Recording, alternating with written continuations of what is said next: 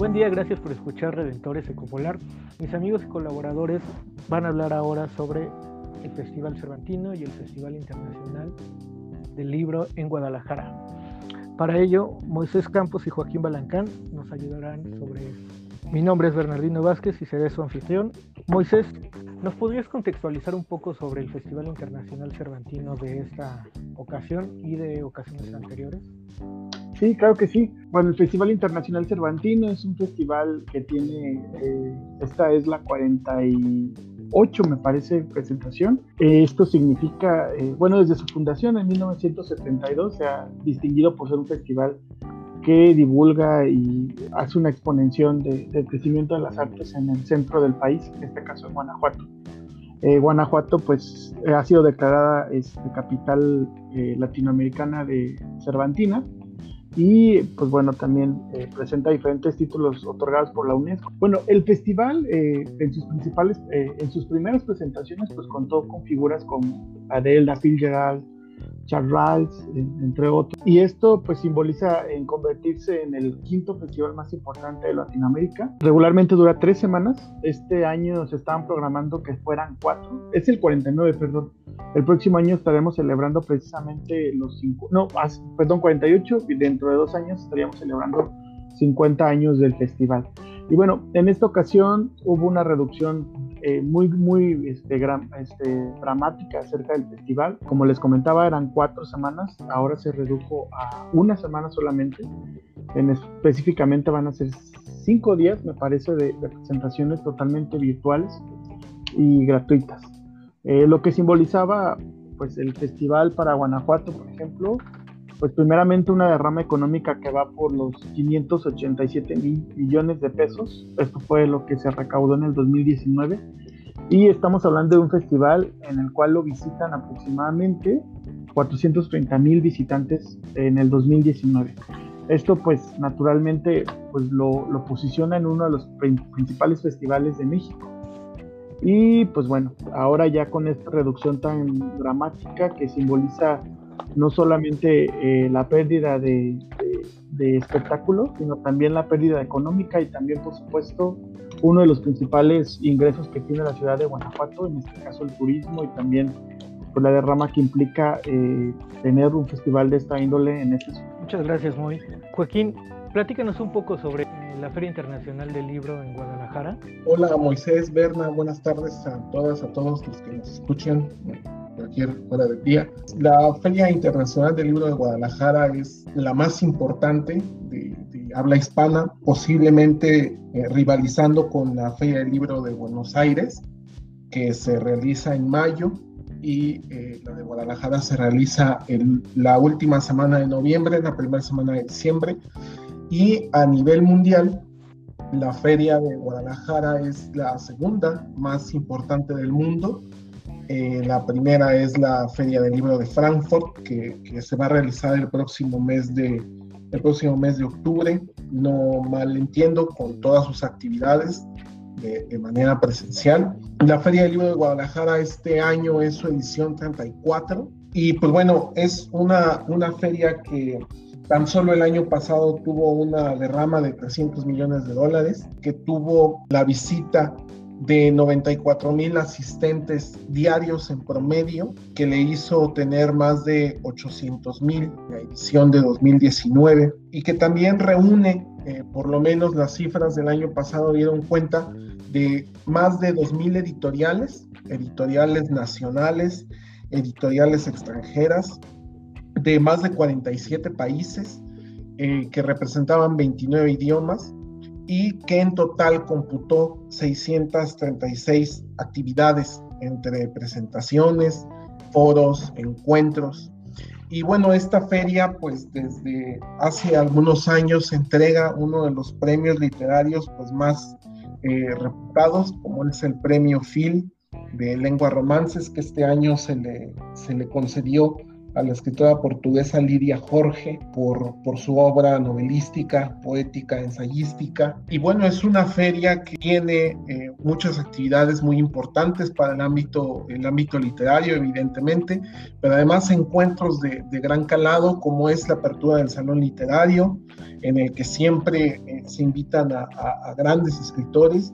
El año pasado la apertura del Salón Literario la hizo el Nobel peruano Mario Vargas Llosa eh, que conmemoraba 50 años de su novela Conversación en la Catedral. Y bueno, años antes, eh, por la inauguración, también se entrega la, la medalla Carlos Fuentes, una medalla en reconocimiento al gran escritor mexicano y además al impulso que él dio a esta feria del libro. Y bueno, este año eh, se tenía contemplada la presencia de Sarjá, que es una de las siete regiones de los Emiratos Árabes, pero hasta agosto de este año no habían confirmado su, presencia y pues bueno, es una lástima porque es una región que, que se le había invitado poco a esta feria del libro prácticamente todos los países de América Latina han sido invitados especiales a la Feria del Libro. La feria que conmemoró el 30 aniversario en 2016, pues es una lástima que Sarja posiblemente no, eh, no participe. Y bueno, a lo mejor me, me, estoy adelantando en alguna cosa respecto a la pandemia, pero es importante mencionar, por último, que esta feria en 2020 se le concedió el premio Princesa de Asturias en el ámbito de comunicación y humanidades por la labor que realiza a favor de la cultura junto al High Festival. Entonces, eh, no es una distinción menor la que recibe la Feria de Guadalajara y pues bueno, desafortunadamente no se podrá celebrar con el bombo y platillo que merecería, ¿no? Moisés, ¿cómo se va a realizar esta edición? Sí, claro. Bueno, eh, la forma de, de, organización del festival eh, implica pues una coordinación directa por parte de la Secretaría de Cultura Federal y de los gobiernos estatales. El invitado, hay dos países, hay do, un, país, un país invitado y también un estado invitado, la República Mexicana. En este año, eh, el país invitado era este, Cuba y eh, el estado, en este caso invitado, era el estado de Coahuila. Había muchos rumores acerca de, cómo se iba a hacer este tipo de logística, pese que había también muchos rumores. Eh, primeramente, cuando tomaron la administración del festival, pues al final se daba a conocer cuál, iba a ser el, estado y también el país invitado del siguiente año. El año pasado no ocurrió debido a que este, no lograron haber un acuerdo que sostuviera eh, la participación de Rusia. En este caso, pues salió Cuba de, de, un poco para poder colocarse dentro de un festival de esta magnitud. En este caso, se dice que estos invitados van a estar también el año que viene. Sin embargo, este año tienen presencia, pero muy corta. Recordemos que el festival se va a llevar a cabo del 14 al 18 de octubre. Va a ser un festival totalmente gratuito, un festival en transmisiones en vivo, sí contempla un sinfín de actividades internacionales, actividades que tienen que ver con música, teatro, danza, y también implica, y también lo que implicaba anteriormente, eh, varios coloquios, entre ellos eh, el coloquio cervantino, que era un coloquio de literatura inspirado totalmente en la obra de Miguel de Cervantes. Hay que entender algo que es importante, el cervantino, como su nombre lo indica, gira en torno a lo que tiene que ver la obra de Cervantes como la principal obra cumbre de, de, del castellano, ¿no? Sin embargo, eh, ha tomado un sinfín de, de, líneas, líneas que naturalmente son diseñadas por las personas que lo dirigen. ¿no? Eh, cuando el doctor Volpi estuvo al tanto, estuvo en la dirección de este festival, se veía un involucramiento totalmente en la música antigua. También este, se reconocieron dos ciclos importantes de música, uno de Warner, otro de Beethoven, donde prácticamente se tocaron las nueve sinfonías de Beethoven y también eh, varios conciertos de piano y bueno, en fin, eh, es un festival que naturalmente implica producciones propias, implica producciones de otros países, implica también una coordinación con todos los institutos de cultura que tiene eh, la Secretaría de Cultura, implica también un esfuerzo por parte del Estado al colocar también muchísimos artistas del Estado de Guanajuato Y pues como les digo, en esta ocasión eh, pues va a ser totalmente digital. Si hay presencia de, de, grupos típicos, ¿no? En este caso, por ejemplo, la Orquesta Sinfónica de la Universidad de Guanajuato, quien desde el inicio siempre han estado, van a estar tocando alguna, algún programa de Beethoven celebrando los 250 años, pese a que pues se tenían muchas actividades programadas por este aniversario, pero no se pudieron llevar a cabo. Otro de los grupos también muy característico es los Leones de la Sierra de Hichú. Este es un grupo de Huapango que tienen bastantes años tocando. Eh, pues ellos también van a tener alguna presentación. Eh, también, pues bueno, lo típico también, este, Ballet Folclórico de Amalia Hernández, la Sinfónica Nacional también tiene su presencia dentro del festival en este año. Y bueno, esto es más o menos un poco de lo que vamos a estar disfrutando del 14 al 18 de octubre. Joaquín, la presidenta, la directora, perdón, de la FIL ha señalado que puede ser eh, híbrida con actividades eh, presenciales y con actividades eh, virtuales. En ese sentido, en la forma presencial se tienen contempladas dos sedes, la tradicional de la Expo Guadalajara, y una más en el Centro Cultural Universitario de la Universidad de Guadalajara, que contempla eh, el conjunto de artes Santander, que contempla además una gran cantidad de áreas verdes, eh, la biblioteca, eh, el Ágora Jenkins también. Entonces, los casi 100 mil metros cuadrados de la Expo Guadalajara más los 42 mil del Centro Cultural Universitario, pues bueno, creo que eh, ayudarán mucho a que no haya tantas aglomeraciones. Y eh, respecto a lo virtual, eh, algunas editoriales pues han señalado que los autores que no pueden viajar desde otros países, bueno, tendrán una participación en esta modalidad. Y en este sentido hay tres editoriales hasta el momento que han confirmado desde, desde antes que no van a participar. El caso de Penguin Random House, desde julio había anticipado que no iba a participar en, la cita de Guadalajara y eh, otras dos eh, editoriales mexicanas como es Cali Arena y Sexto Piso también eh, anunciaron que no van a tener stand. Y esto es muy importante porque uno de los stands más grandes es el de Penguin Random House, y eh, de Cal de Arena.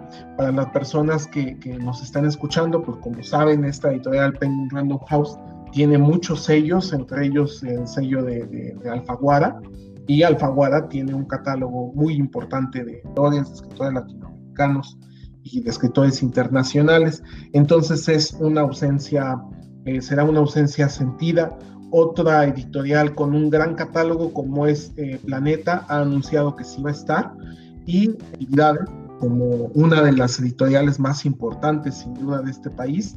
Y hace unas semanas, dos semanas a lo mucho, el Fondo de Cultura Económica, para quien ya ha visitado la feria, pues sabe que es también uno de los stands eh, más grandes de la misma.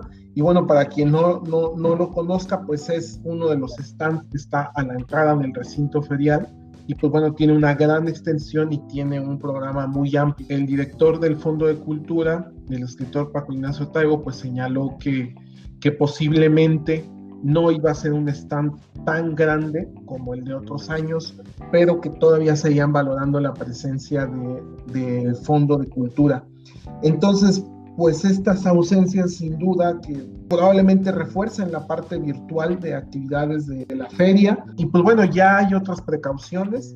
Una de ellas es que va a haber pasillos de 3 metros de ancho eh, para evitar estas aglomeraciones. pero no solo ocurren en esta feria, yo creo que ocurren en todas las ferias y que bueno, creo que son a veces auténticas batallas cuando solo hay un ejemplar o dos en el stand, ¿no? Y se está buscando ese libro por más de, una persona. En particular, pues sí quisiera señalar el caso de la cancelación de la participación de Sarja porque es el stand eh, que da la bienvenida en el recinto ferial de la Expo de Guadalajara y entonces no lo digo de, forma alegórica, o sea, lo digo de, manera visual, un, un, escenario bien distinto de, de, la feria, de la feria de Guadalajara, que puede ser una eh, experiencia extraña para los lectores, pero pues una experiencia también histórica, porque es, no, no se había visto una, una feria así.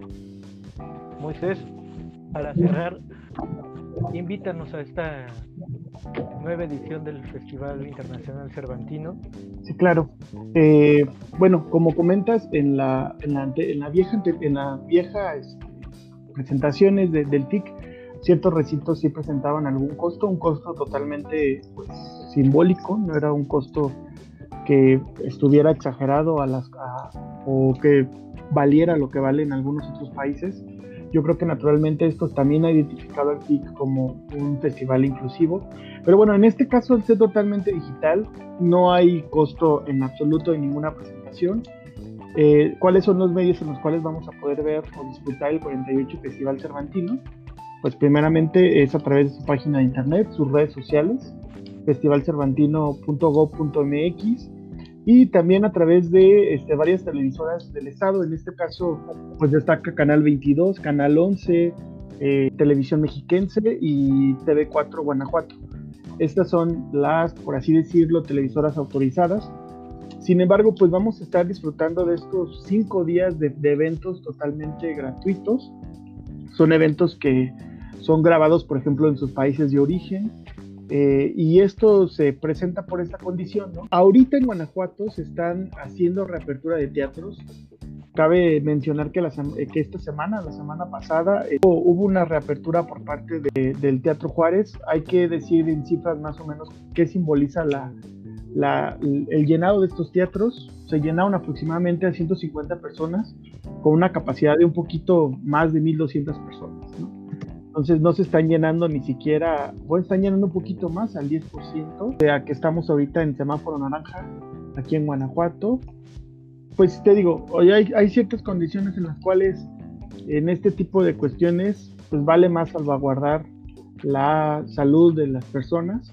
Me parece que es atinado esta, esta ejecución que está haciendo el festival, esta nueva adaptación del festival. También hay que mencionar que el festival contempla talleres de de crítica, también talleres de, de, creación, talleres especializados para artistas, para actores, para periodistas. Una buena oportunidad de reencuentro y pues ahora reencontrarnos de manera digital.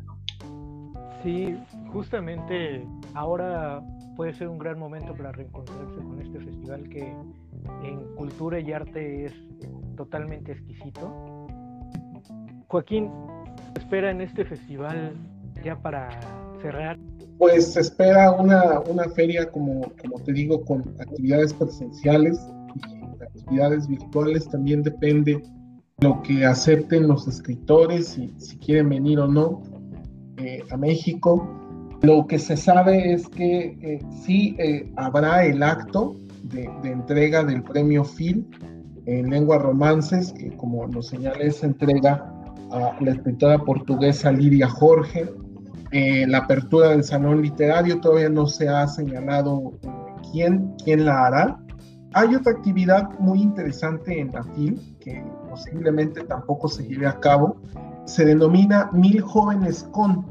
Es un, un encuentro en el que, como el propio nombre lo señala, eh, participan mil personas jóvenes con un escritor.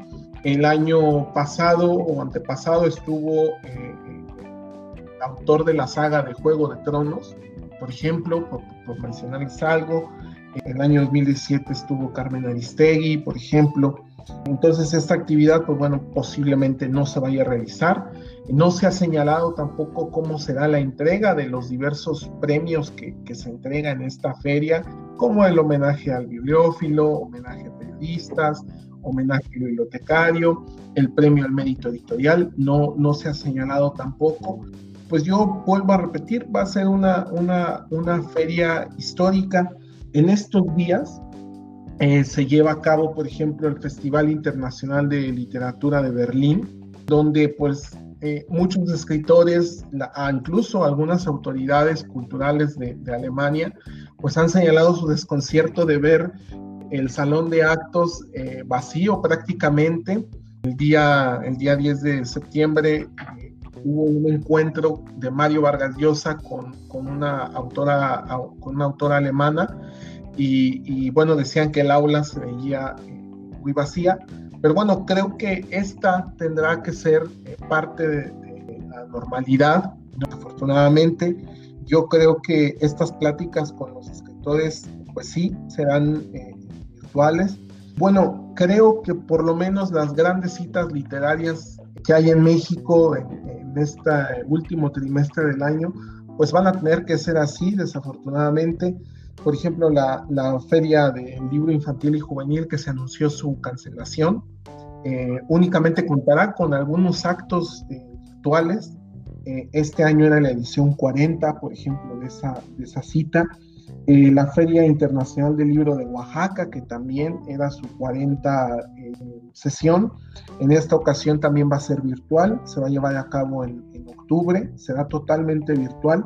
Bueno, únicamente se ha anunciado una feria presencial en su totalidad, eh, que me parece una irresponsabilidad absoluta, pero es la Feria Internacional del Libro del Zócalo, eh, que han señalado que prácticamente todas las actividades serán presenciales. Veremos qué dicen los escritores, si se arriesgan a, a, estar en un acto eh, multitudinario pero eh, creo que esta normalidad, como dices tú, por lo menos de los, de los encuentros con los escritores, va a seguir siendo, va a seguir siendo virtual.